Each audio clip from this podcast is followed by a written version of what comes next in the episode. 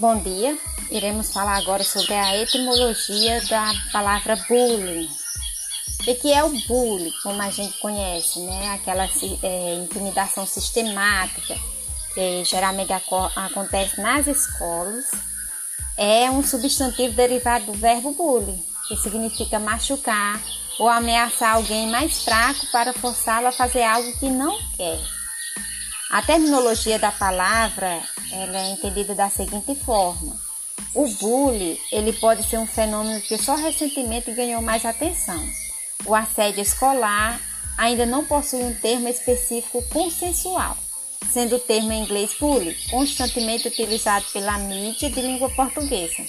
Existem, entretanto, alternativas, como ameaça, assédio, intimidação, judiar, implicar, e várias outras é, que são utilizadas pelos próprios estudantes em várias regiões.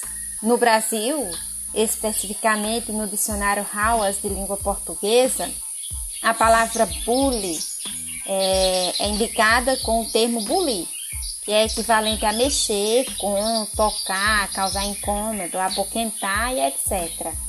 É, as palavras zombar também fazem parte dessa terminologia e seu significado.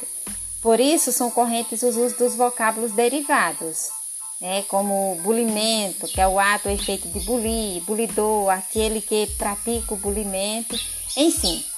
A lei número 13.185, de 6 de novembro de 2015, que institui o Programa de Combate à Intimidação Sistemática, que é o bullying, considera que todo ato de violência física ou psicológica, intencional e repetitivo, que ocorra sem motivação evidente, praticado por indivíduos ou grupo, contra uma, uma ou mais pessoas, né, com o objetivo de intimidá-la ou agredi-la, causando dor e angústia àquela vítima, em uma relação de desequilíbrio de poder entre as partes envolvidas, é uma intimidação sistemática.